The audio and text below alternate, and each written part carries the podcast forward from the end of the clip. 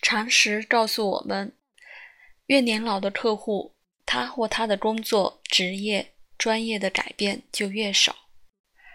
市场不容易期望或接受职业流动超过三十五或四十岁。对个体来说，变化来自什么是安全的，最终为了寻找什么更适合，风险太大。占星师需要重视这些维度，在有礼貌的、敏感的和客户的讨论中，最机智的、最有创造性的占星师会建议显示出潜在的天天赋和兴趣给业余爱好和课外的团体活动，实践和满足将加入生活，甚至将提高主要工作的表现和评估。最后，我们必须承认，当代表客户寻找一个职业的聚焦，插入意见是很容易的。我们太容易感受到这组或那组天赋是无聊的或不受青睐。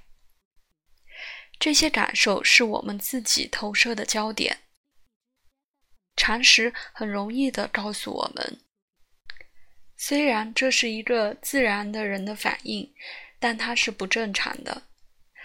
在我们代表客户客观的工作中，我们必须极度的尊重客户真实的发展，对无数的安全问题、家庭价值和潜力环境的敏感，以某种程度可能或不可能的发展。我们的工作是帮助，而不是贬低或缩小。有时在我们的实践中，案例出来推动我们的技术、客户的交流经历进一步在发展。